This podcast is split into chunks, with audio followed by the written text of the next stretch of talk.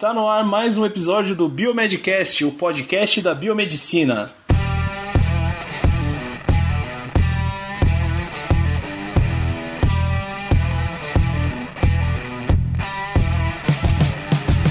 Fala galera, aqui quem tá falando é Otávio. Eu falo de Curitiba e esse é mais um episódio do Biomedcast, o podcast da biomedicina. E aí galera, aqui quem fala é o Bruno, diretamente de Goiânia. Prazer estar com vocês aqui de novo e vamos falar sobre docência. Isso aí. E aí galera, aqui quem fala é Rogério, diretamente de Curitiba e vamos lá. Docência tá comigo. e aí galera, aqui quem fala é o Luiz Guilherme, agora diretamente de Boston, Aê. Massachusetts. Um ponto na média pra Será quem souber falar certo? É. É difícil, ó. É difícil. Massachusetts. Massachu- Ma- Massachusetts. Massachusetts. É um prazer estar com vocês nesse maravilhoso podcast da biomedicina. Bora lá falar de docência. Isso aí, e hoje a gente trouxe um convidado especial que tá falando de longe, hein, meu? Menos Eita, longe que o Luiz, é. mas mais longe que a gente, sei lá. Olha só, Ele tá no, tá no meio. É, depende. raciocínio, hein?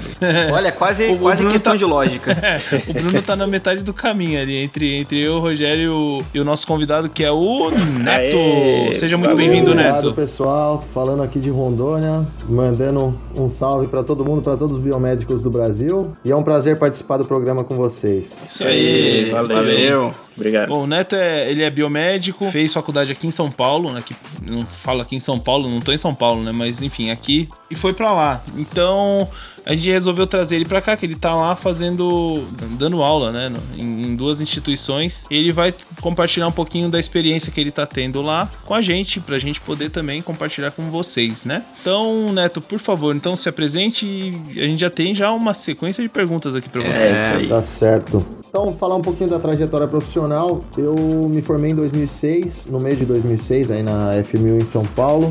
E quando eu estava no segundo ano da faculdade, eu decidi que eu não queria fazer análises clínicas. Tive um baque, pensei em desistir. Conversando com o professor, ele me motivou a continuar como biomédico, né, no, no curso de biomedicina, que, se- que essa era uma das áreas de atuação também do biomédico. E dali para cá eu, eu consegui me encaminhar para essa área ambiental. né? Então fiz vários estágios de iniciação científica, tudo na área ambiental. Depois o mestrado. Quando estava terminando o mestrado, tive a oportunidade de ir para docência. Aí atuei né, dois anos e meio em São Paulo na área de docência até surgir a oportunidade de, de vir aqui para Rondônia. Então aqui há três anos e meio já atuando. Legal, muito bom. Legal, cara. Então, Neto, a gente queria saber, sim, o que que te motivou a ir pra Rondônia, se aí tem um déficit de profissionais, né? E se a remuneração é maior pra atrair mais profissionais de outros estados, como que funciona aí, mais ou menos? Tá, na verdade, bom, vamos lá. A proposta de trabalho realmente foi boa, né? Quando eu, eu atuava em São Paulo, eu dava aula em uma universidade, né? No caso na, na Unip, e eu dava aula em Jundiaí, Campinas, São Paulo, era coordenador em Limeira, então eu ficava rodando muito, pegando muito trânsito, né? Muito tempo na estrada. Cheguei a ser coordenador, né? Lá em Limeira. Eu não otimizava, né? O meu trabalho, o meu salário, porque eu tinha muito, muito gasto. E a, a proposta aqui, ela, ela foi boa assim, né? Como eu digo, ó, na docência o salário ele é praticamente o mesmo, né? No, no Brasil todo. A questão de hora-aula não, não tem muita, muita mudança de um local para o outro. Mas a vantagem aqui realmente é isso. Então, de você ter muitas horas em menos um local, em, em apenas um local. né? Então, isso otimiza demais o salário. Eu trabalho próximo de casa, então eu posso ir até de bicicleta trabalhar. Que legal, cara. É, então a a remuneração realmente na área de, de biomedicina, eu acho que tem, né, acaba sendo a mesma no, no Brasil inteiro também, né, fora da, da docência, lógico, aí depende muito do profissional, né, do que ele almeja, o quanto ele vai crescer. E o que ajuda aqui em Rondônia é a oferta de emprego, Aham. porque a gente tem poucos profissionais, né. Eu hoje mesmo eu conversei com uma aluna, formou agora no final do ano passado, o CRBM dela é 2.400 e alguma coisa. Meu Deus. E sendo que esse CRBM é o CRBM 4, né? Então ele pega toda a, a região. Caramba. Então realmente são poucos profissionais que a gente tem. Então muita, muita, é, é mais fácil, né, arrumar emprego. A remuneração às vezes, a- apesar de ser muito parecida, a facilidade de arrumar emprego é maior e essa questão de otimizar. é, aí na região sudeste, ela te instiga o consumismo, né? Aqui não, aqui acaba sendo mais tranquilo. Você aproveita outras partes da vida, né, da cidade. Legal, cara. Você, você falou que tinha bastante interesse na área ambiental, né? Então, até quando você estava se formando e tal, que você não queria ir muito para a área de análises clínicas, eu também, quando eu estava me formando, eu não queria ir muito para a área de análises clínicas, até acabei me voltando um pouco para a área ambiental. Uhum. Mas depois de um tempo eu saí. Mas aí, acredito que aí no norte seja bem diferente essa questão ambiental do que a gente tem aqui, né, no, no sudeste, no sul, né? Mas é muito diferente aí para cima, no norte, essa questão da ambiental ou, ou mais ou menos parecido? Eu acho que tem outros problemas aí que aqui a gente não tem, né? É, na verdade aqui é é até, se você for pensar, a área de preservação aqui é, é até maior, né? Mas a área ambiental no Brasil como um todo ainda se fala muito e se faz pouco, né? Tanto que é, aí na, na região sudeste está enfrentando grandes problemas de seca, né? E aqui a gente está tendo muita chuva, por exemplo. Agora é uma época que já era para ter parado de chover e tem, tem chovido ainda. É, e tem bastante chuva, né? É, aqui tem bastante, mas já era para ter parado. Então se fala muito no Brasil e se faz pouco ainda. Então essa, essa que é a questão. Ainda a, a área ambiental no Brasil ainda é uma área um pouco restrita, ela está engatinhando um pouco. Mas isso com certeza impulsionou a minha vinda para cá, né? Quando analisaram o meu, o meu currículo, essa questão de eu, de eu ser da área ambiental ajudou muito, porque aqui na, na, na faculdade que eu dou aula tem a habilitação na área ambiental. Ô, legal, legal. É. Legal. tem- é, são duas habilitações que o aluno pode escolher, né? Uma é análises clínicas e aí tem outras três, é, que seria imagem ambiental e ou análise de alimentos, que aqui também é muito forte. Então isso impulsionou a minha vinda, né? Mas isso realmente é uma área para trabalho ainda um pouco complicada no nosso país. É, só continuando com a nossa perguntinha ali, você já tinha interesse na área de docência quando você estava cursando ainda, logo que você saiu? Ou essa foi a oportunidade, assim, que surgiu ao longo da carreira e acabou levanta- chamando atenção? É, então, a área da docência foi um negócio meio maluco que, que aconteceu comigo, né? Eu, eu realmente eu tinha vontade de, de atuar, mas eu pensava assim, futuramente, falei, não, quando eu tiver já uns 20 anos aí de, de biomédico, né, atuando, tudo, aí eu vou, pegar umas, umas aulas à noite, tudo, então é, é- essa era a minha intenção. Mas aí eu fu- fui, fiz o mestrado e quando faltavam seis meses para eu defender, eu tive o convite para lecionar. Então eu comecei a lecionar, eu tinha 24 anos. E aí me apaixonei. Eu acabei me apaixonando pela docência. Hoje eu não me vejo fazendo outra coisa. Né? Quando eu, eu lecionava em São Paulo, eu cheguei a trabalhar num laboratório, mas fiquei um tempo aí, quando eu consegui mais aula, eu, eu larguei e fiquei realmente só na área da docência. Hoje não vejo outros horizontes, eu vejo para mim só a docência realmente. Docência e pesquisa, né? Uhum, É, que sempre caminham juntas, Legal. né? É, isso aí é o meu É, objetivo, é exato. chegar aí também. Eu tô Cara, nesse caminho legal. também. Engraçado que eu, eu, eu acho que tudo pode mudar, né? Você pensa que você vai fazer uma coisa. Eu sou, assim, um exemplo que, nossa, sempre fui muito apaixonado por hematologia, muito apaixonado por hematologia. Falei, não vou fazer absolutamente nada. Nada, eu falava pra mim mesmo, não fazer nada absolutamente tiver, não tiver envolvido na área. Aí vim pra cá e tô fazendo pesquisa. E, e, eu- e, e engraçado que quando eu fazia, quando eu fiz genética na faculdade, eu queria morrer.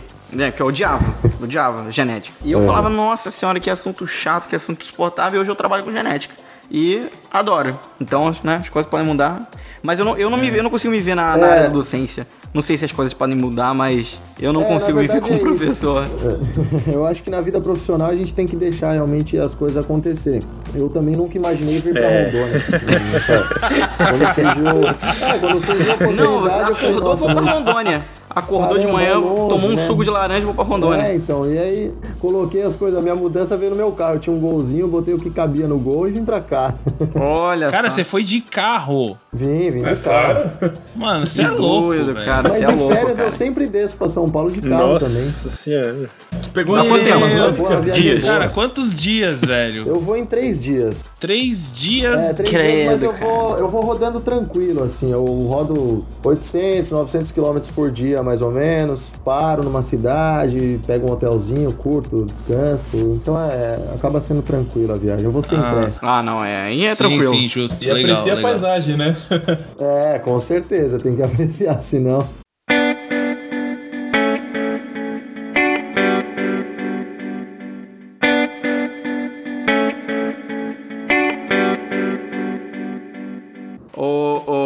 Neto, muito se fala na nossa vida, né, sobre é, inspirações, né? Nossa, eu me inspirei é, nesse ídolo e acaba que a pessoa descobre outra pessoa que ela vai se inspirar e quer chegar onde ela chegou e quer fazer, trilhar o mesmo caminho ou não, até melhor. Queria saber se você se inspirou em algum professor, né, pra, pra seguir nessa área. Você teve algum professor que foi tua inspiração? Tive, na verdade, assim, eu tive vários, né? É, hoje, como professor, eu tento pegar o que eu gostava de, de, de cada um que, que acabou me marcando, né? Então. Nossa, isso é muito bom.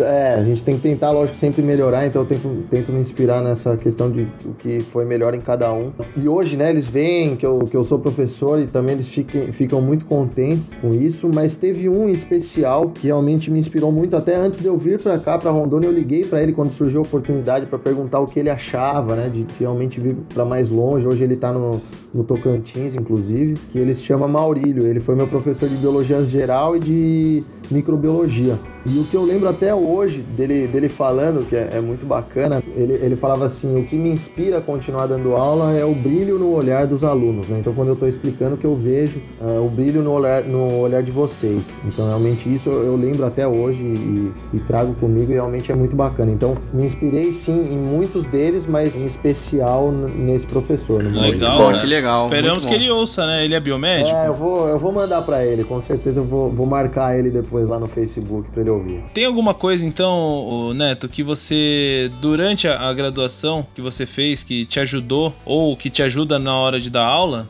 É, a primeira coisa eu acho que foi essa questão de prestar atenção nos professores. É, de, é isso é bom. Inspirar, né? Realmente isso, isso ajudou. Mas como eu, eu falo diretamente, não tem assim, porque a gente não tem muito tanto seminário, né? Tanta uhum. apresentação. Pelo menos na, na época que eu cursei, a gente não tinha. Tinha algumas coisas ou outras, mas eu sempre fui eu tinha um pouco de timidez na hora de apresentar, tudo, então ficava meio nervoso, sempre achava que não, tava... não tem Não tem aluno que goste de fazer seminário, né? Ninguém... Ninguém merece. É, exatamente. é. Eu, eu, eu, coloco, às vezes, o pessoal para fazer seminário. Tem uns que se dão super bem, mas a maioria realmente tem vergonha, né? Porque é. colegas, tudo. Mas aquilo, indiretamente, tem os programas de iniciação científica, né? Estágio. Então, tudo isso ajuda você a melhorar o currículo e que depois vai te dar mais chance para uma pós-graduação né, para uma seleção Sim. de pós-graduação, de mestrado, de doutorado, que seja. Residência, então, isso residência conta também. também. Exato. Então tudo isso acaba ajudando muito, né? É importante, né, para o pessoal sempre ir atrás. Ah, né? sim, isso a gente tenta frisar aqui. Eh, na maioria das leituras de e-mail que a gente faz, a gente sempre fala isso, cara. Se o cara quer, ele vai ter que fazer a diferença na carreira dele, meu. Se o cara ficar acomodado, esperar cair do céu, nunca vai chegar a lugar nenhum. Exato. Eu ainda sou, sou estudante né, de, de biomedicina e eu, eu consigo isso claramente. Você vê as, todas as pessoas que eu, que eu já vi se formar e que eu acompanhei um pouco da graduação que se esforçavam, deram certo, né? Agora tem aquelas outras que acham legal, né? Ir pra aula e ir pra casa dormir depois. Que é, exato. Não dá nada. E tem também a questão até de relacionamento interpessoal, né? Porque tem alunos que são Sim. super bons e, e, aí o cara não dá certo trabalhando, né? Ele não... Não sei se ele é, é, Às vezes é uma pessoa difícil de lidar, não sei. E acaba não dando. E às vezes aquele aluno mediano que ele consegue também né, associar bem as coisas, tem um bom relacionamento, ele vai mais é, pra Essa frente, parte da né? personalidade da pessoa é fala, conta depende, muito pontos mesmo. Faz bastante diferença. Às vezes o pessoal gente, né? é muito aplicado é. Em, em, em entender a disciplina e tal mas acaba não se comunicando muito, não faz muita uma rede de contatos muito grande, né, durante a graduação. Acaba atrapalhando um pouco, né? Mesmo que vá bem Exatamente. na disciplina, às vezes isso não é tudo, né? É, o networking é tudo, né? Networking, bom relacionamento hoje é, é tudo, né? É, uma coisa que eu até acho que falta às vezes nas universidades, até que você falou, é que a gente às vezes apresenta pouco, seminário e tal, é disciplinas assim, que não são necessariamente né, da biomedicina, mas como comunicação, é, oratória, oratória essas é, coisas assim. Eu acho que o pessoal acaba sentindo falta, né? Tem gente que se forma e acaba não aprende, assim, como apresentar um trabalho é. direito, né? E tal. É, tem dificuldade nessa parte, né? É, exato. Seria legal, às vezes, ter isso como, talvez, disciplinas optativas, né? Então, às vezes, o aluno Sim, que tem é. a intenção de atuar em docência fazer essas disciplinas, sei lá, né? Teriam que pensar em alguma forma de e, e é uma disciplina isso. Né? relativamente simples, né, de ser feita, né? Você não precisa Sim. laboratório nem nada, né? você não precisa ter pessoas para. E outra coisa também, essa questão é só material de humano. essa questão das palestras, porque o biomédico é muito requisitado, né, para esclarecer dúvidas dessa área da saúde, assim, no geral. Então, saber falar bem é muito importante, né? Sim, sim, pra formação de qualquer É, biomédico. Porque com a gente, certeza. querendo ou não, é referência nessa, nessa área assim de, de informação à sociedade e até para os próprios alunos da, da graduação. Então é bem interessante. A gente sempre É, vê um com biomédico ou outro aí falando entrevista explicando as coisas na, na televisão, né, cara? É, sempre às- tem, Às sempre. vezes o, o É cara faz uma pesquisa incrível, assim, né? E não, não, consegue, passar, né? É, explicar pras pessoas que não são da área, assim, né? Tem É, essa então. dificuldade. É, aí só a gente entende, né? Aí quem não é da área fica meio, meio boiando. Então, realmente isso é importante, né? A comunicação de você saber passar de uma forma que, que todos entendam, né? Que as pessoas que não são É. da área consigam entender. Né? Legal.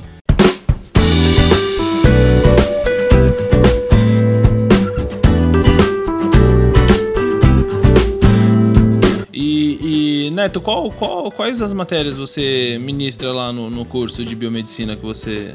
No, cur- especificamente no curso de biomedicina, que eu sei que você dá aula para outros dois cursos, né? Se eu não me engano. Isso, bom, vamos lá, vamos, vamos à jornada do professor. né? Vamos lá. Parasitologia, hematologia básica, fisiopatologia, introdução às práticas laboratoriais, legislação biomédica, análises ambientais. E aí isso vai mudando às vezes de semestre para semestre, né? Então tem, tem semestre pega uma a mais, outra a menos. E aí tem também algumas horas de estágio e horas de pesquisa. Legal. E essa, essa questão, esse leque né, de, de disciplinas acaba acontecendo primeiro porque aqui na região a gente não tem ah, tantos profissionais né, que atuam na docência, que sejam qualificados para isso, então né, acaba faltando ah, professor. E é também muito uma, uma realidade na- nas universidades particulares. Né? O, o Rogério, né, que é professor, também Uhum. deve, deve saber, né, vivenciar um pouco isso. Então você acaba tendo que ser um pouco multifuncional, o que eu acho interessante, né? Porque hoje se eu for, sei lá, ficar desempregado, for fazer uma entrevista em alguma outra universidade, ó, professor, você dá aula do quê? Eu tenho um leque muito grande de, de disciplinas que eu já tenho aula preparada, tudo que eu posso atuar, né? Então isso acaba abrindo Sim, também sim. portas. É, isso isso É, é, é a parte legal. mais E- difícil, é. né? Ter, ter as aulas preparadas pra você. E, É. claro, não só, não só a aula preparada, mas também tudo já na, né? na ponta da língua ali, no conhecimento, né? Isso, exato. É, aí tem que, tendo a aula preparada já é meio caminho andado, né? Aí você vai dando uma estudadinha, relembrando e, e vai pra frente, né? Bola pra frente. É, você tem que estudar bastante, né? Você acaba estudando mais que qualquer aluno, né? Pra você poder dar Sim, aula, né? Então o com tempo de certeza, faculdade, quem não porque- gosta de estudar, não seja professor. É verdade. Eu falo pro pessoal, né? É, é engraçado quando eu preparo a aula, eu sempre venho assim, pensando, eu vou preparando e vou pensando, tá, mas o que, que um aluno pode perguntar disso? O que, que um aluno pode perguntar daquilo? Pode- Porque é uma, é uma realidade. Mas sempre tem uma ou duas perguntas na aula que eles fazem que, que a gente não tá preparado. É, sempre Sim, é acontece, isso. sempre. Faz acontece. parte, né? Aí você tem que jogar aquela. Cara, eu, eu era desses. Na É. próxima aula eu trago a resposta, porque realmente você me pegou desprevenido. Aí faz parte, faz parte. O professor não, Acontece. não sabe faz de parte. tudo, né? Tudo de tudo. Eu fiz a mesma pergunta pro Rogério. Falei, Rogério, o que acontece se não sabe? Fala que não sabe. Acabou. Mas que vai procurar. É, justo. É, mas não tem. Eu, eu era bem desse, desse aluno odiado pelos professores, Não é que odiado, soltava. cara. Na Ah, verdade. meu, olha, eu tive amizade com uma professora minha depois, né? E ela falava, você fazia cada pergunta. Ah, não me incomoda Mas tipo pergunta verdade. nonsense. Não, faz parte.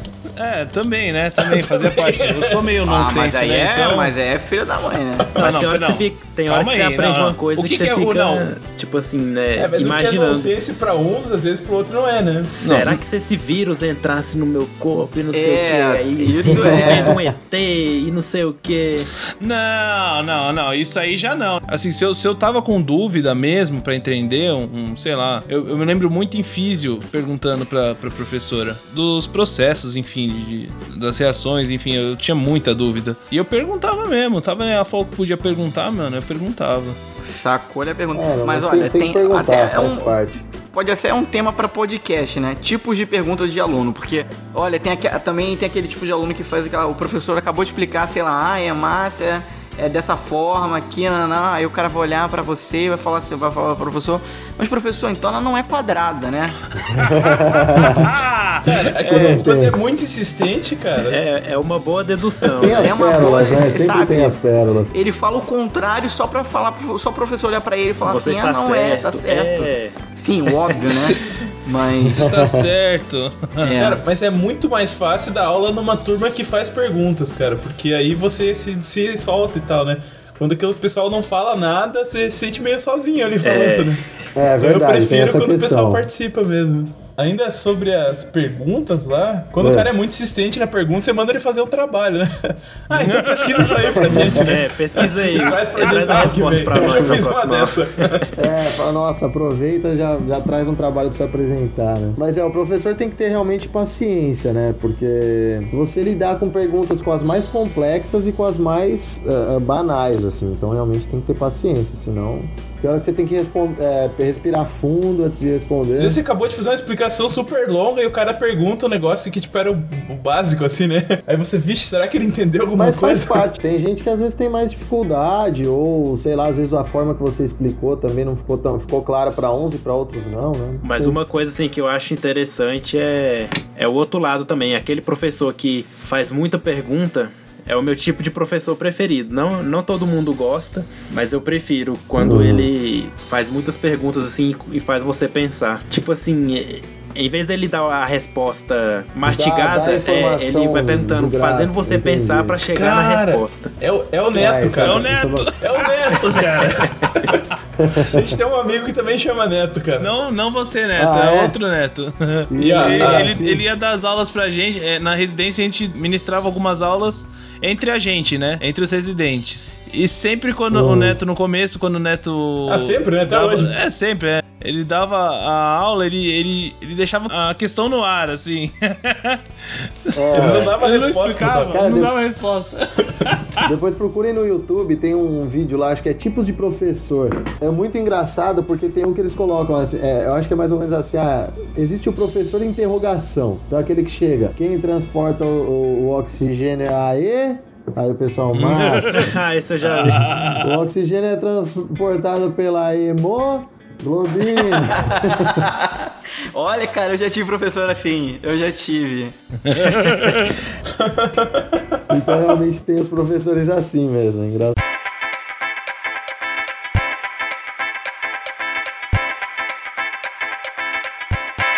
Ô, Antônio, então qual- quais são as metodologias que você utiliza na- nas aulas? Elas são mais tradicionais? ou Você gosta de trazer coisas novas? E a instituição te dá liberdade para você escolher que tipo de metodologia que você usa? É, realmente, assim, eu, eu sou um pouco mais tradicional, eu gosto de usar quadro. Na verdade, eu tive né, várias aulas tanto na graduação quanto na pós. Na graduação o pessoal não usava tanto data show ainda, mas na, no mestrado, depois em pós-graduação também. E eu, eu vejo a aula com, só com data show uma aula às vezes muito cansativa, né? Porque dá uns 40 minutos, o aluno não consegue mais ficar 100% ali ligado na, naquela imagem, né? No, no, no data show, aí apaga a luz ainda para ajudar. Então o pessoal começa coloca aquela sono. tela azul com fundo com a letra amarela. Isso, é. É.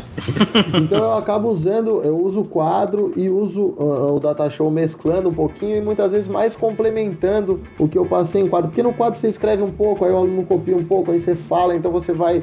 Eu acho que as vias de, de memorização acabam sendo mais válidas, né? Isso, lógico, meu, meu ponto de vista, né? Não sei se os pedagogos concordam 100% com, com isso, mas eu vejo até um, um- um- tenho visto um resultado bacana com isso.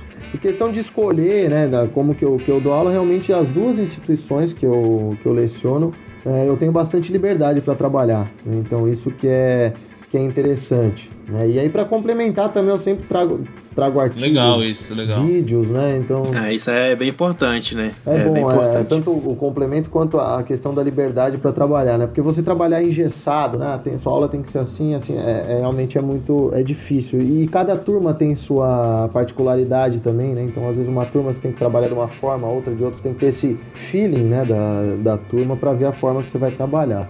Tem todo, todo um processo, não é só chegar lá, né, e dar aula de, Aham. de qualquer forma. Às vezes a mesma aula para duas turmas é totalmente diferente, né? Uma turma da outra.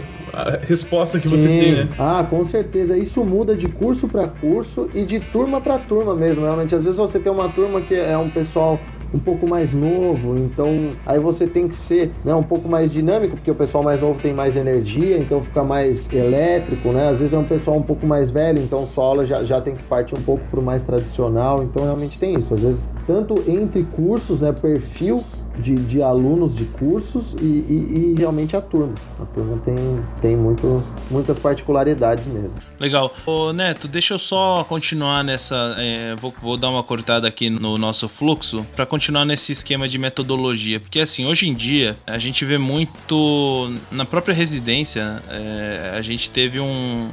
Um modelo de, de ensino diferenciado, né? Que não era aquele negócio muito expositivo. Eles estavam testando o, o tal do PBL, né? Do Problem Based Learning. Hum, Queria legal. saber como, como que você enxerga esse tipo novo da, da aula menos expositiva e mais participativa dos alunos. Não sei se você conhece, se você já trabalhou com esse tipo de, de metodologia de ensino, enfim. É, as metodologias ativas, né? Isso, exatamente. Isso. É, então, trabalhar eu nunca trava- trabalhei. Na verdade, a- a- agora no começo do ano, na, na semana pedagógica, nós professores tivemos né, alguns treinamentos com uma, uma pedagoga que ela veio do, do Tocantins e realmente ela fez, ela, ela começou a trabalhar algumas ah, metodologias assim com a gente. Né? Eu, eu não comecei a aplicar ainda. Uhum. Mas foi bem interessante. Então, realmente, ela se baseia disso, nisso, né? Que o centro da atenção é o aluno, né? E não o professor. E o professor trabalha como um mediador. né? Exatamente. Então, é, isso é, bem interessante. A única coisa que eu acho, é, ainda que realmente é difícil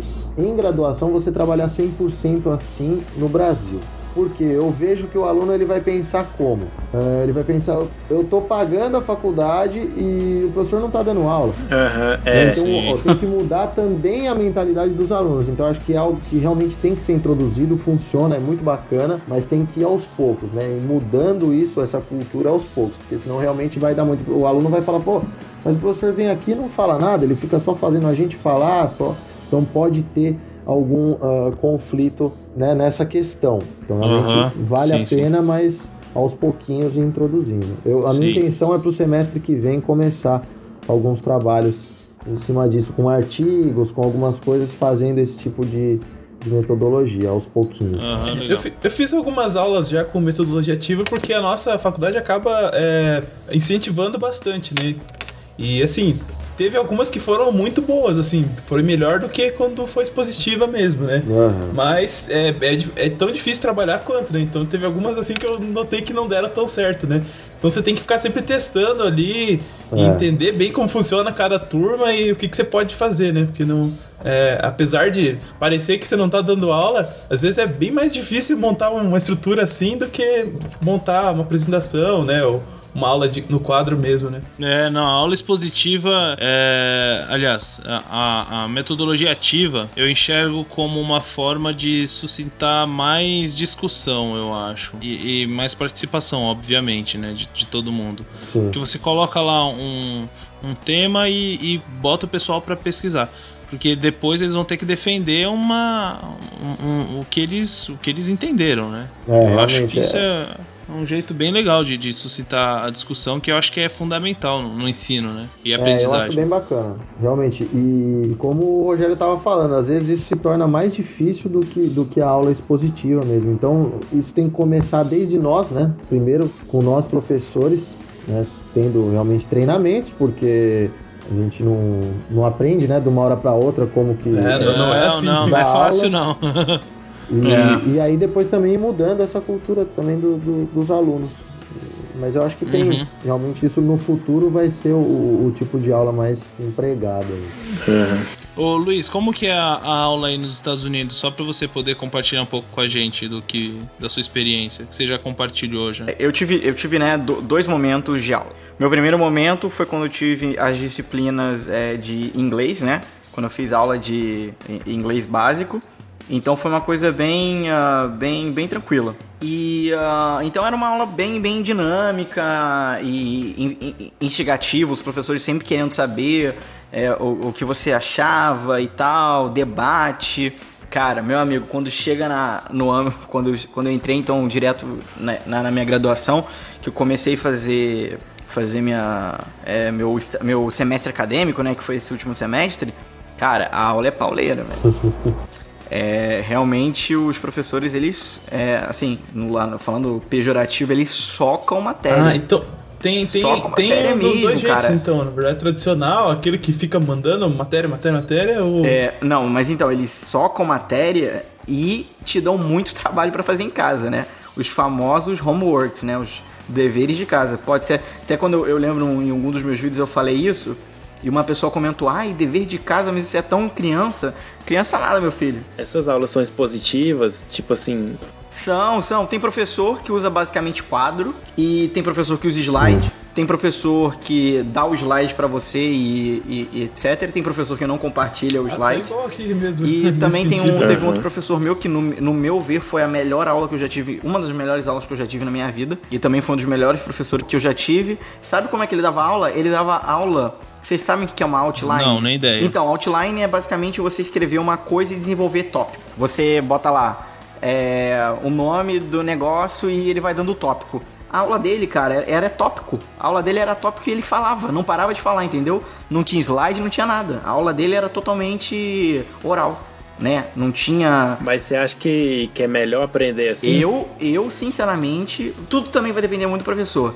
Ele era um professor que ele explicava numa maneira absurda como ele conseguia passar um, um, conteúdo que era difícil, né, que era microbiologia médica, ele conseguia passar tudo falando. Claro, quando tinha imagem, né, tinha imagem, claro, tinha imagem porque ele seguia uma, um roteirinho. Mas assim, tudo, tudo, tudo ele falando. Isso era até bom, porque eu fazia muita anotação, né? Eu sou uma pessoa que anoto muito. Então, quando chegava na hora de estudar, eu tinha todo já aquele planejamento, né, outline que ele dava pra gente, e, e ficava muito mais fácil na hora de, de, de estudar pra, para entender os casos clínicos da hora da prova. Que legal, cara. Né? E a, outra coisa, outra diferença assim que eu, que eu vejo, não na aula, mas na, na, na, no método de cobrança aqui nos Estados Unidos é que a prova, quase todas as provas elas são de escrever. Muito pouco a múltipla escolha, entendeu? Ah, sim. É, eu faço. Eu costumo fazer 60% múltipla escolha e 40% dissertativa. Eu gosto de fazer o povo escrever um pouquinho. É, é. Meus alunos me odeiam também, cara. E, e, e no, meu, no, meu vor, no meu ver, eu prefiro. É, mas, eu mas prefiro escrever, questão né? de escrever. Parte. tem que escrever. Agora, é, eu acho que tem que escrever também. Que, que, o Luiz tudo falou, é um treinamento, né? É verdade. Essa aula que o Luiz falou de, de, de tópicos, do professor falando, eu acho muito legal. Eu espero um dia conseguir chegar nesse é, nível. É, cara. Eu acho muito bacana. É muito bom, é muito bom. E, e sinceramente, sabe o hum. que eu achei, Neto? Eu achei que ia ser um, um chato. Eu achei hum. que ia ser chato. Eu falei, caraca, cara, eu não acredito que esse professor vai ficar passando palavras aleatórias e ele vai ficar falando. Eu falei, nossa, vai ser hum. horrível, né? É, o, cara, o problema que eu vejo, olha, assim. Morde é... minha língua mil vezes, né? Depende muito do professor, né? Mas. Legal. É, o que eu vejo assim, depende muito do professor, claro, cada um tem a sua própria dinâmica, né? Mas a gente tem também os é, alunos é, que cada um tem a, a forma. É, a, a, metodologia em si não, não é, faz Não, mas milagre, a gente tem uns é. alunos assim que cada um tem a capacidade maior de aprender de um outro jeito. Um, então, é. às vezes, eu sempre tô dando a minha é. aula, eu mostro na forma de imagem, explico, e também mostro escrito e também explico, e só falando também. Porque tem gente que é mais visual, tem gente que vai te ouvir mais, tem gente que vai ver mais, né? Então, é, às vezes tem que trabalhar um pouco cada coisa, né? Exatamente, realmente tem, tem essa questão, né? Então, os alunos não são todos uh, uh, iguais, é, né? Não dá para generalizar, né? Uhum. Uh, não dá para agradar todos, legal, mas tem que trabalhar de uma forma que, que, que seja melhor, né? Para pelo menos a grande maioria.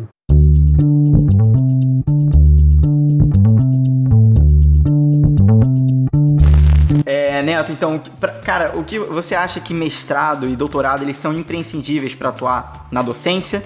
e também saber se no caso de docente ele não precisa ter uma especialização, né, é, estricto senso, né, que a gente chama, e mas ter uma experiência de mercado, saber a prática, saber como fazer. Então, eu queria saber o que, que Bom, você acha vamos disso. Lá. Então, na verdade, teria que o ideal seria um conjunto disso, né? Então, com certeza, a, a pós-graduação estricto senso, ela é muito importante, né? Mas a gente vê muitos profissionais então, que eles saem do mestrado e doutorado e vão dar, direto, dar aula direto, né? Sem experiência alguma. Então, ele sai da, da graduação, faz o mestrado, faz o doutorado e aí vai dar aula e não tem experiência nenhuma, que foi o meu caso, né? Eu terminei o mestrado e já fui lecionar. Uh, então, se eu tivesse atuado um pouco mais em, em laboratório, com certeza isso teria me ajudado muito no início, né? Muitas dúvidas que eu tive, eh, eu não teria tido e teria essa vivência. E é interessante frisar também que a experiência de mercado, ela é imprescindível, tanto que nas avaliações do MEC, né, para reconhecimento de curso, eu já passei por algumas, a experiência profissional ela conta ponto. Então a titulação conta, mas a experiência profissional fora da docência também é, é um item avaliado.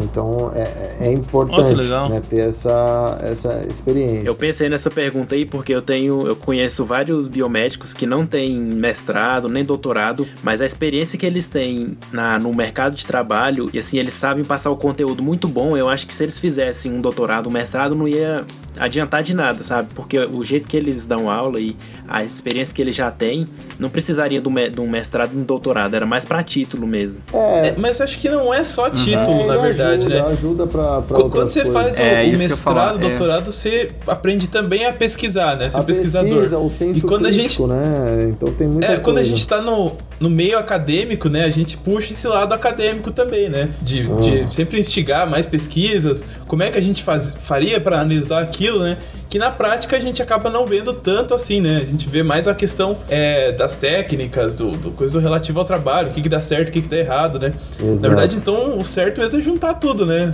É, exatamente. Eu acho que, que o, o, professor ideal é aquele que tem titulação e experiência é, no é, mercado de trabalho. Esse é o ideal, né? E, e hoje o que, que acontece, né? Que eu acho que deveria se mudar um pouco no Brasil, né? Então as pós-graduações estricto senso, no caso, né, mestrado e doutorado, a gente não tem tanta a parte didática, por exemplo, né? A parte mais voltada para docência, para licenciatura, né? Que é o caso nós que somos bacharéis, né? Então a gente não teve na graduação. E hoje no Brasil não tem tanto. O mestrado e doutorado não tem muita disciplina voltada à docência, né? Eu fiz, eu acho que uma disciplina e fui monitor numa disciplina no mestrado que eu tinha que ser. Então foi só essa foi a minha experiência em docência no mestrado. Depois eu tive é, a parte de pesquisa, escrever. Então eu acho que o mestrado doutorado deveria também preparar para a docência. Né? E hoje então, muitos professores que são mestres e doutores uhum. fazem pós-graduação em docência no ensino, no ensino superior. Né? Então, tem muita, muita pós em docência no ensino superior aí no Brasil que tem mestres e doutores fazendo para suprir essa deficiência. Né? Além dessa pós, também hoje, em concursos públicos para docente, vale ponto. Então, ajuda. É, eu acho que muitas legal. vezes o mestrando e o doutorando cai de paraquedas nessa parte da docência, né? Porque é meio que obrigatório, né? Eles darem aula. Então, uhum. tipo assim, a pessoa não tem didática nenhuma, mas tem que dar aula. Então, fica uma coisa assim meio. Ela encara de outra é... forma, né? O que, que você mais gosta na docência, assim, desde que você começou a dar aula, com toda essa, essa experiência que você acabou tendo? É, o que, que você acabou gostando mais, que te dá mais gosto de trabalhar, assim? Tá, vamos lá. Bom, docência é, é, é, é legal, né? Então a questão do contato com os alunos, né? Você conhecer essa particularidade de cada um é muito legal. Aquela questão do brilho nos olhos, né? Que eu tinha falado antes. É, realmente é legal você ver isso, né? Ver que o aluno está aprendendo. Que eu não esqueço um dia que eu levei uma turma para uma turminha para microscopia, né? O pessoal calor. E aí eu estava ensinando eles a mexer no microscópio e teve uma menina que, nossa, ela me olhou assim com uma cara de felicidade que ela tinha conseguido focar e estava vendo algo no microscópio, né? Então isso realmente vale. Nossa, muito legal. É, é muito a pena, é. né? É verdade, verdade. Que no futuro alguns também vão se espelhar em mim, assim como eu já me espelhei nos meus professores. É verdade. Isso é legal essa troca de conhecimento, de vivência, né? Porque a gente aprende muito lecionando, né? O, o Rogério sabe disso né? Que a gente. Ah, com certeza.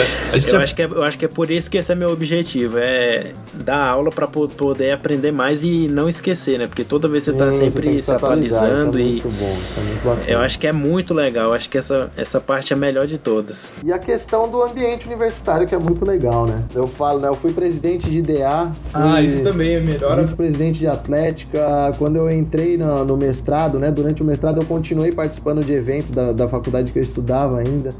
Fui, eu fui em oito interbiomédia, eu fui em três como aluno e cinco depois de formado. Nossa, Quando eu era coordenador de curso, eu fui em interbiomédia, né? Então. O cara é, é a lenda da interbiomédia, né? Falando a verdade. Famoso. Então é, é, muito legal, realmente o ambiente, né? Fora toda essa, essa questão séria, né, tem um ambiente universitário que é muito gostoso. Né? É lógico que como É professor a gente tem que aproveitar de outra forma, né? Não, não é, não é mais aluno, né? Mas é legal. Não é mais esbórnia, né? É, então, mas dá pra participar de vez em quando em churrasco, em umas festinhas, dá pra ir tranquilamente. Legal, cara. E, e aí em Rondônia tem bastante evento assim da, da galera se reunir pra churrasco, essas coisas? Ou o não, pessoal. não tem tanto. O pessoal é um pouquinho mais, mais. Não desanimado, mas não sei, porque. Como. A cultura a- é aqui- diferente, né? É, não, e assim, de Paraná é uma cidade que é um polo, né? Então eu tenho muito aluno que é de outra cidade, né? Hum. Então isso acaba, eu acho que, dificultando deles se, se reunirem, né, pra festa, essas coisas. Então, vai, mais assim, final de semestre, alguma coisa, sempre tem uma, uma festinha, tem cervejada de calouros, né? Algumas coisas assim. Mas não é tanta festa que nem tinha lá quando eu estudava em São Paulo. Mas tem, tem, tem as reuniõezinhas deles, sim. E sempre que dá eu, eu Legal, gosto de legal. participar. Muito bom, legal. Bacana, bacana.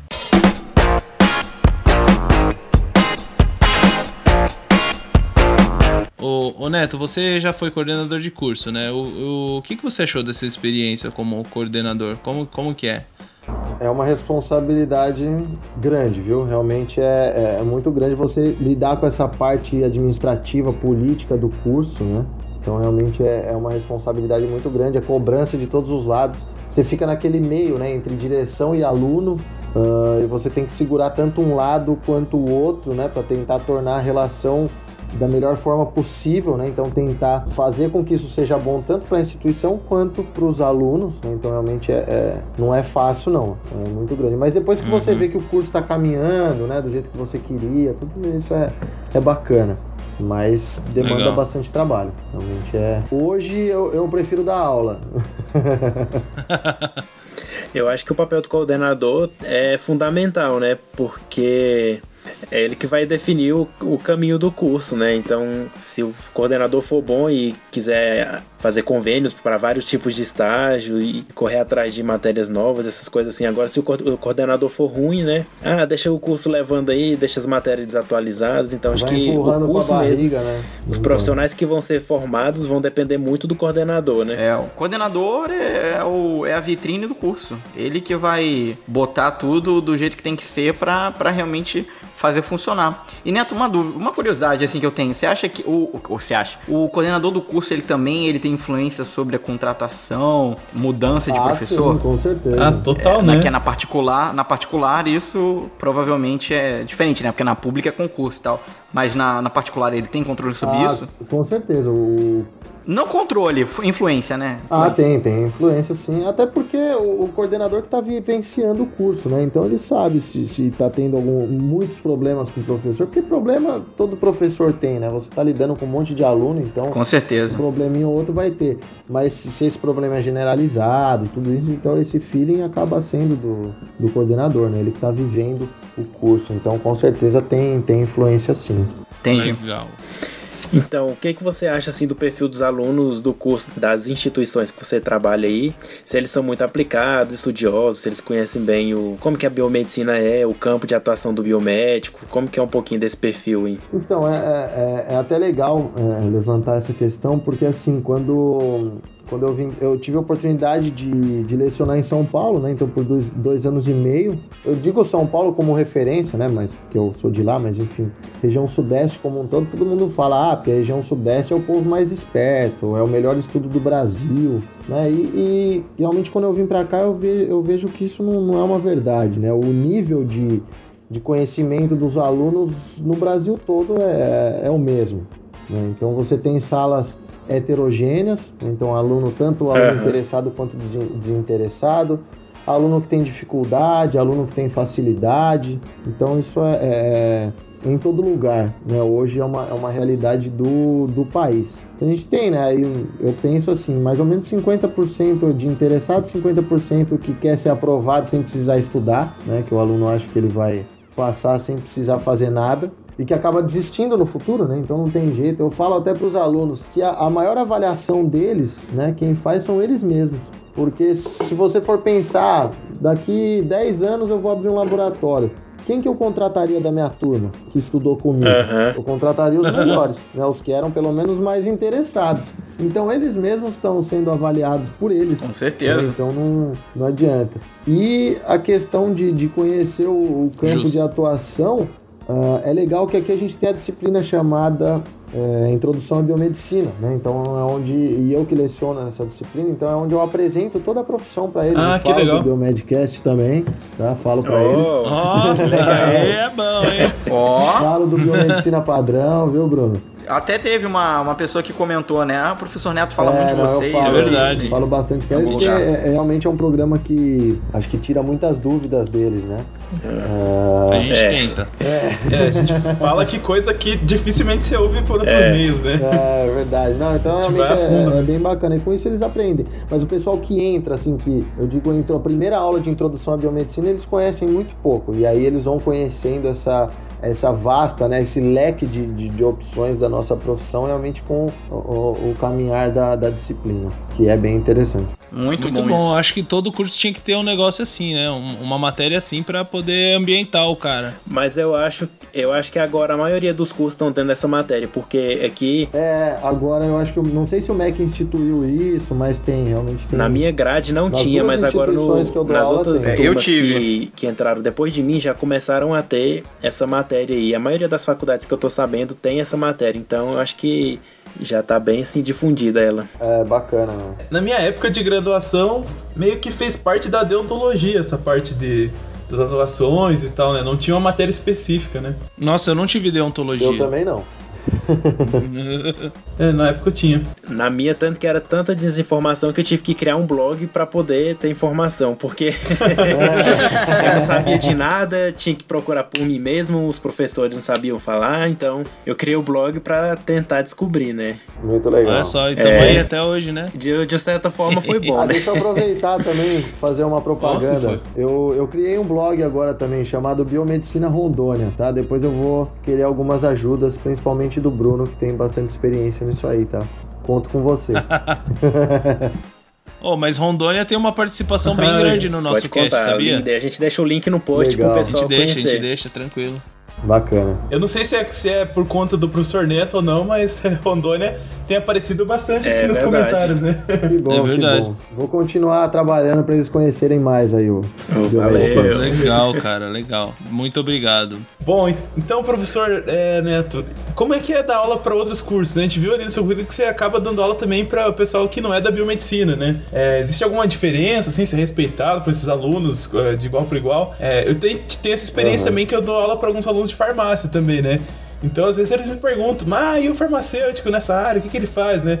E às vezes Uhum. tem que ir pesquisar também um pouco a profissão do outro para poder esclarecer esses alunos, né? Então, como é que é, assim, essa experiência com outros cursos? Boa essa pergunta. É, é bacana, assim, eu, eu gosto, né? Eu acho que se a gente ficar restrito só à biomedicina também, é, é, a gente deixa de conhecer também, é isso que você falou, né? Que a gente tem que às vezes conhecer um pouco mais da- das outras profissões, né? Então eu acho legal, eu gosto de, de lecionar para outros cursos. Lógico meu carro-chefe é a, a- a biomedicina, né? Mas, por exemplo, eu leciono na farmácia e sempre tem aquela brincadeira, né? De biomédico, farmacêutico, vocês já falaram até sobre isso, acho que no penúltimo eh, post. Bom, teve um, um Biomedcast que vocês falaram disso, ah, então eu acho bem, Aham. bem legal. E eu sempre tento criar um clima interessante a respeito disso, né? Então levar numa boa. A enfermagem, os Sim, alunos, sim. eu acho muito legais, pessoal muito gente fina, ah, muito esforçados. né? Então a maioria já trabalha como técnico, quer crescer dentro da profissão né? Então eu acabo aprendendo também muito com eles. Então todo curso tem suas particularidades, mas eles respeitam muito bem aí o, o meu trabalho, né? A minha atuação Legal, como professor. muito bom. Legal, cara. Com certeza. Todo mundo junto pro prol É, geral. assim que tem que ser. É isso Essa aí. que a gente tenta passar aqui no Biomedcast, né? Porque É, a gente sempre passa essa mensagem aqui.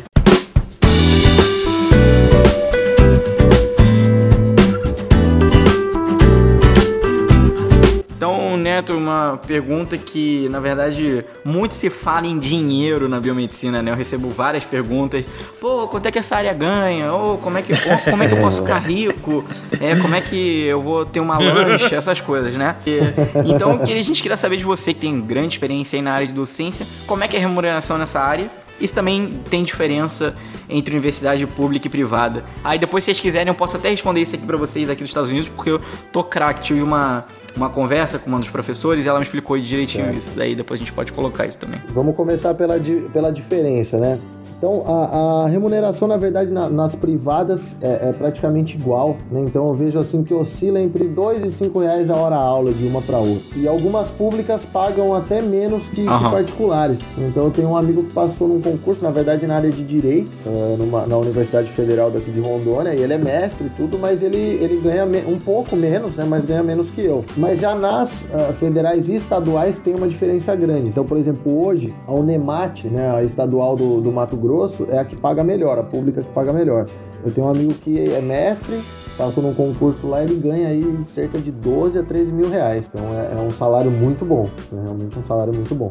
Olha então, só, tá bom, hein? Demais. Caramba! É um salário muito bom. Muito bom.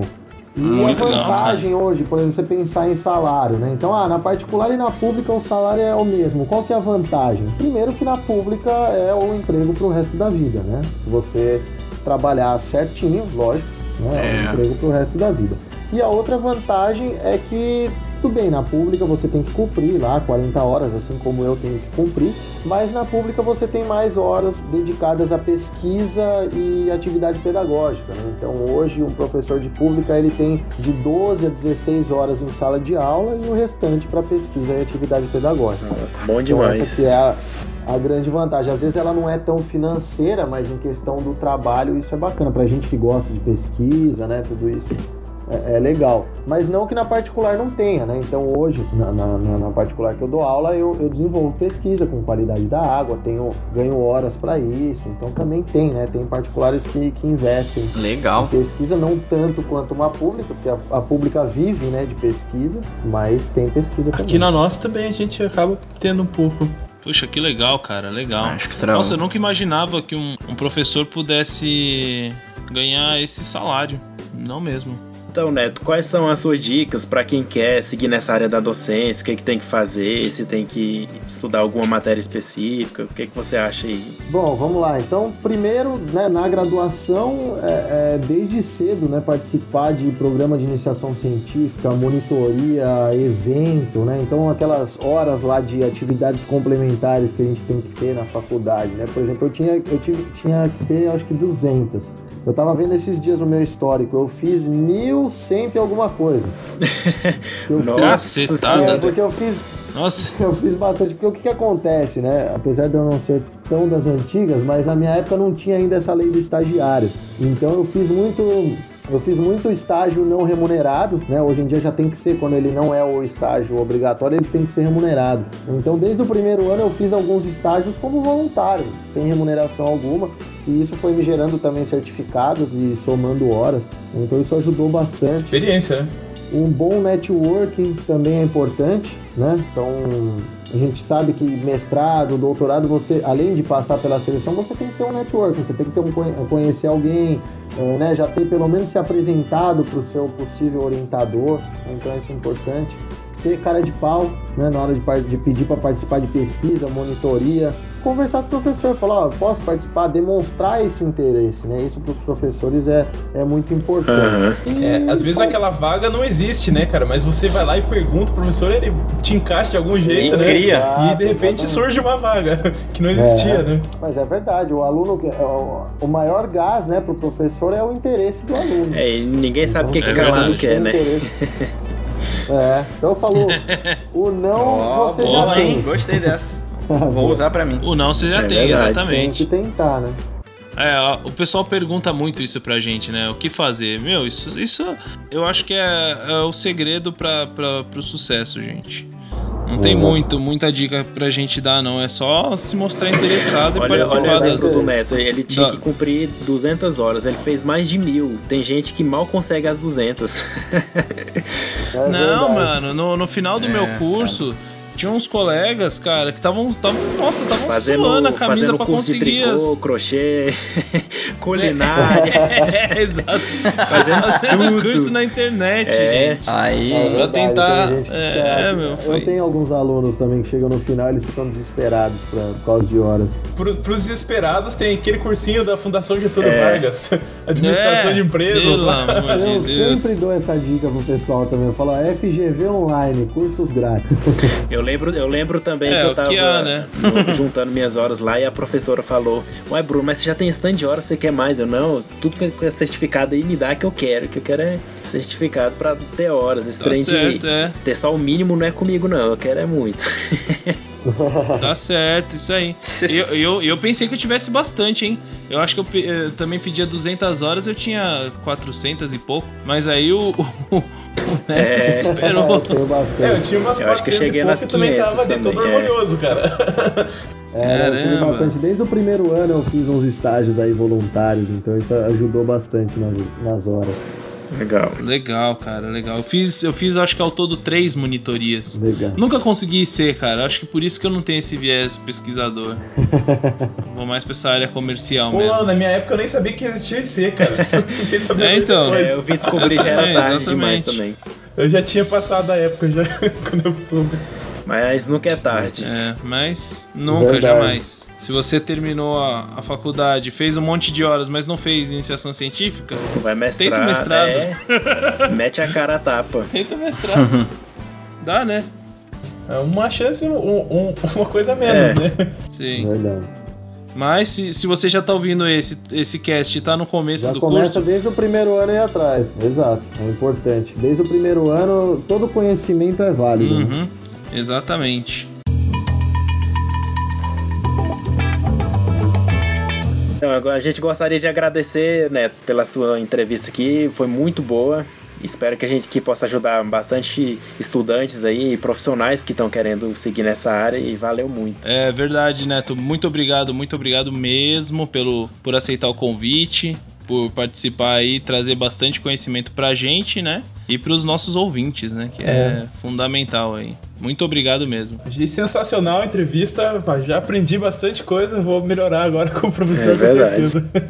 Fez aí da contribuição e eu acho que o pessoal realmente vai ficar bem mais esclarecido de várias coisas, né? Depois dessa, dessa entrevista. Então, muito Isso aí. obrigado aí, Antônio Carlos. Com Foi certeza. um prazer nosso aqui te receber como entrevista, né? Como, como entrevistado no programa. Queria então, nossa, sinceramente agradecer ao Neto, realmente foi uma entrevista muito legal. É, acho que não, não, não poderíamos ter pegado o professor melhor, desculpa, Rogério. Não, eu tô, eu tô Mas- né, gente? Com certeza, pela experiência, com, com certeza a experiência dele é que faz a diferença pra essa entrevista, né? E muito legal, tudo que ele falou, assim, incrível. Fico muito feliz de saber que temos ótimos professores no nosso Brasil e agradecer. Então, muito obrigado, Neto, e já está automaticamente convidado para eventuais pro- futuros casts com a gente. É, pessoal, eu que agradeço. É, realmente para mim é um, é um grande prazer participar, né? Então eu, eu tenho acompanhado vocês, né? Então isso é, é, é muito bacana.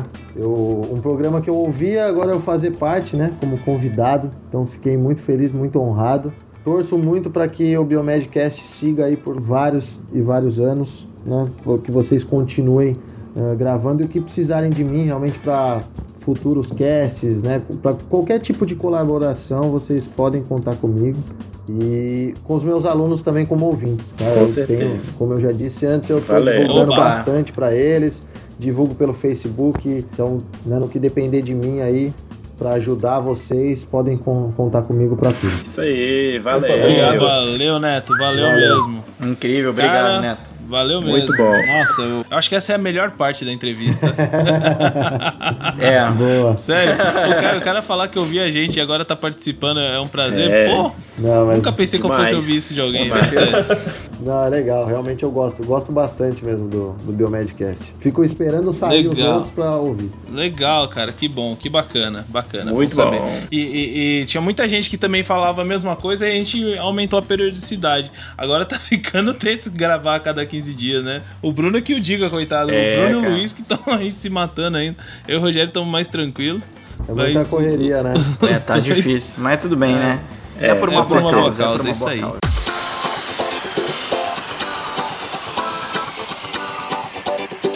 Então, galera, é, a gente chegou aqui numa, numa segunda parte do nosso cast, nesse cast número 12. E é uma parte especial que é a nossa primeira promoção Aê, do Medcast. Aê! Galera, tem um livro que a minha professora de fisiologia na época da faculdade indicava como sendo o melhor livro pra gente aprender. Ela baseava as aulas dela na, na- de fisiologia nesse livro apenas. E o pessoal que, que fica ligado na gente no Facebook com certeza já sabe qual que é o livro, mas a gente vai revelar aqui de novo, né? Então, o livro é o Fisiologia Humana da Silverthorne, né? Gostou do Silverthorne?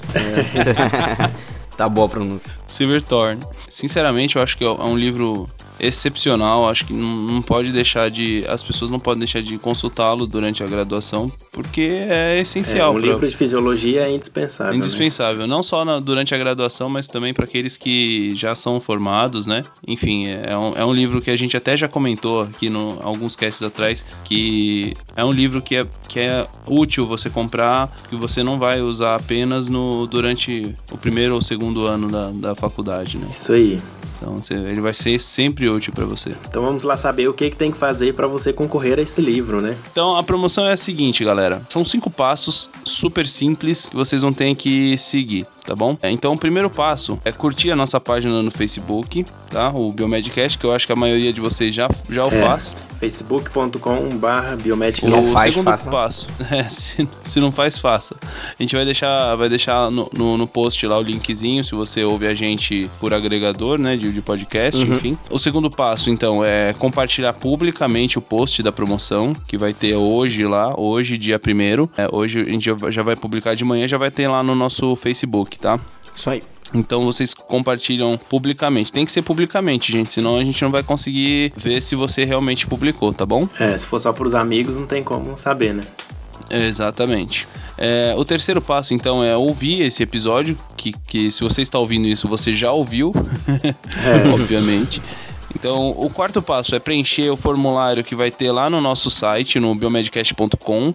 É, vai ter um linkzinho lá para promoções. Vocês entram na, na página promoções, vai ter lá a nossa primeira promoção e vai ter um formulário, tá? É só preencher. E no final desse formulário vai ter uma pergunta secreta que a gente vai revelar agora e você vai ter que responder a pergunta que é a seguinte. Por gentileza, professor Neto, qual que é a pergunta secreta? Vamos lá então. A pergunta secreta é: quando foi ao ar o primeiro episódio do Biomedcast? Eu já tô correndo pra pesquisar. Não é tão difícil, tá? Se vocês consultarem no nosso site e, e, for, e virem lá quando a gente publicou o primeiro é, episódio, vocês vão ver a data certinha lá, não tem, não tem erro. Então, fica esperto aí, a gente não, não tem tanto tempo, não vai ser tão difícil vocês descobrirem quando foi ao ar, tá bom? Então a promoção vai do dia 1 de junho ao dia 20. A gente vai fazer o sorteio dia 21 de junho. E no dia 24 a gente vai anunciar o ganhador, caso ele tenha preenchido todos os pré-requisitos. E se dentro de dois dias ele não responder o nosso e-mail, a gente vai fazer um novo sorteio para conseguir um novo ganhador. E lembrando que a, que a promoção só é válida para brasileiros que estão morando no Brasil, porque infelizmente a gente não tem condição ainda de mandar para fora, né? Mas Essa é só porque é a primeira promoção. Quem sabe nas futuras, né? Vamos ver. É, quem sabe.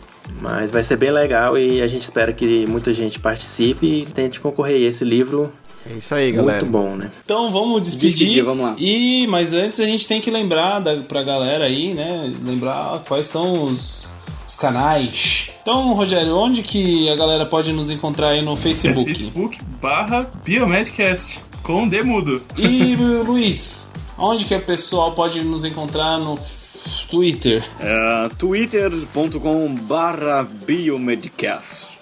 Muito bem. E Bruno? Então estamos também no iTunes, você pode ir lá e dar um review do que você achou do nosso cast, dar cinco estrelinhas pra nós, né? Isso. Como Uhum. sempre, três, quatro estrelinhas, uma pra cada um de nós e uma pra você. Que merece. Esse Bruno. Esse é merchandiseiro mesmo. A gente tá onde também?